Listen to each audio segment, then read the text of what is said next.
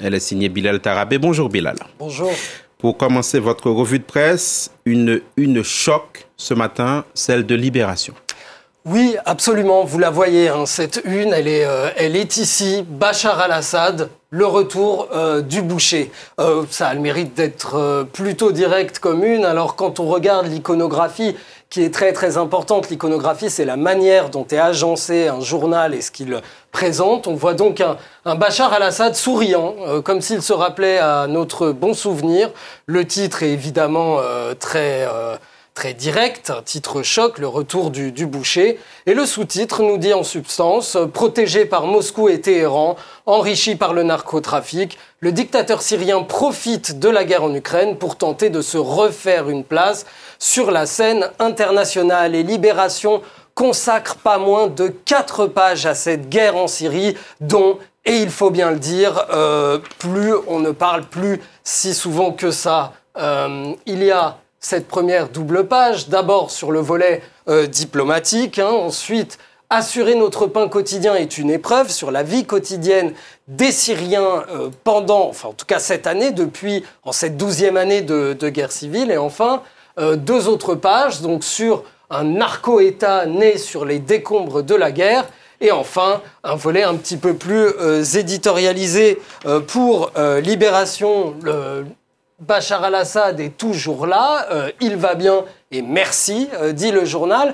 Libération explique dans cet éditorial que c'est justement parce que la guerre en Syrie est passée au second plan euh, de l'actualité après le Covid, après la, guerre en Ukraine notamment, que le journal a décidé de consacrer ces, quatre pages à un retour de Bachar al-Assad que Libération dit, qualifie de discret puisqu'effectivement le pays, euh, et Libération nous le rappelle, normalise ses relations dans la région avec les Émirats arabes unis, avec la Jordanie, euh, avec la Turquie, mais aussi euh, tente certains pays occidentaux au nom, je cite, d'un réalisme. Voilà pour ces pages syrienne dans Libération. Nous restons Bilal Tarabé dans la région.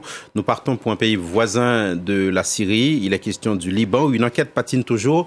On parle de l'enquête autour de, de l'assassinat du militant Lokman euh, Silm. Oui, puisqu'il y a deux ans, euh, jour pour jour, était abattu euh, Lokman Slim et L'Orient, le jour, le quotidien francophone libanais, consacre sa, sa, une à cette affaire. Alors, on parle euh, beaucoup de l'enquête sur la double explosion du port de Beyrouth qui patine, qui a du mal à avancer à cause des ingérences euh, politiques. Eh bien, euh, concernant l'assassinat de Lokman Slim pour le journal, c'est la même chose. Alors, pour rappel, Lokman Slim était un intellectuel libanais chiite, ouvertement anti-Hezbollah. Plusieurs mois avant sa mort, il avait déjà dit qu'il était euh, menacé par le parti. Il avait retrouvé des menaces de mort devant chez lui et il avait dénoncé, au cas où il viendrait à, décéder, à être assassiné, euh, le Hezbollah euh, et son allié Hamal comme étant responsable. Et donc, Lorient Le Jour interview à la fois la veuve et à la fois la sœur de Lokman Slim, qui ont le droit d'assister aux audiences par le juge d'instruction des témoins comme euh, l'autorise la loi libanaise. Et, la sœur de Lokman Slim euh, décrit donc une enquête qui n'avance pas, des, témoins qui ont peur euh, de parler. Et elle dit, c'est peu la classe au pouvoir veut rayer d'un trait de crayon tous les crimes qu'elle commet. Et quand on lit cette phrase, eh bien, on s'aperçoit que c'est peu ou prou ce que disent aussi les familles des victimes de la double explosion du port de Beyrouth. Des crimes.